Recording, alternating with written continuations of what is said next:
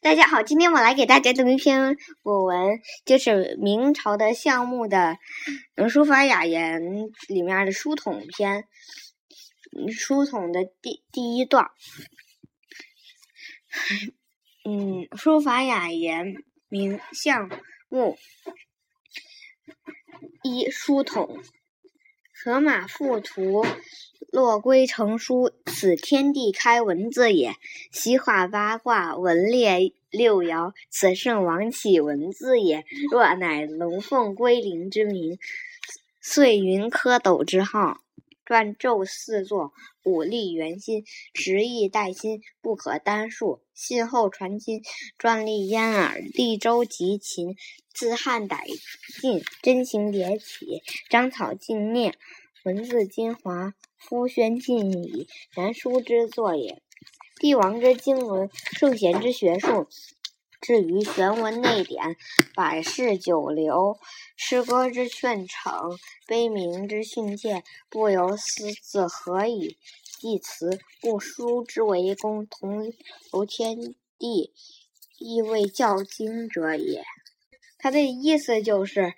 嗯，龙马从黄河中出现，背负着河图；射龟从洛水中出现，背嗯背负着洛书。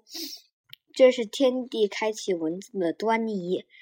伏羲是演化八卦，周文王排列六爻，这是圣贤君王开启文字的源头。据于龙书、凤书、龟书、麟书的名目，八岁书、云书、蝌蚪书的字体，篆书的出现，隶书的兴续兴起，是是一时一不可尽数。虽然说传说中字体很多，但是延续到后世、传递到今天的只有篆书和隶书。从周代到秦代，从汉。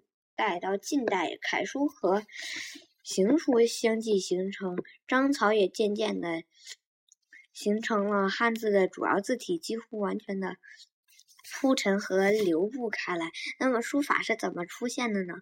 帝王的治国策略，圣圣贤的文章学术，以至于奥妙的文辞和佛学经典，诸子百家和。各种学术流派，诗歌的劝善，悲鸣的训导戒指，不通过书写文字的方式，怎么能记录呢？因此，书法的功效与天地一起流行，是守护正教经典的。谢谢放放老师，嗯，给我提供了那个书统的原文，谢谢大家。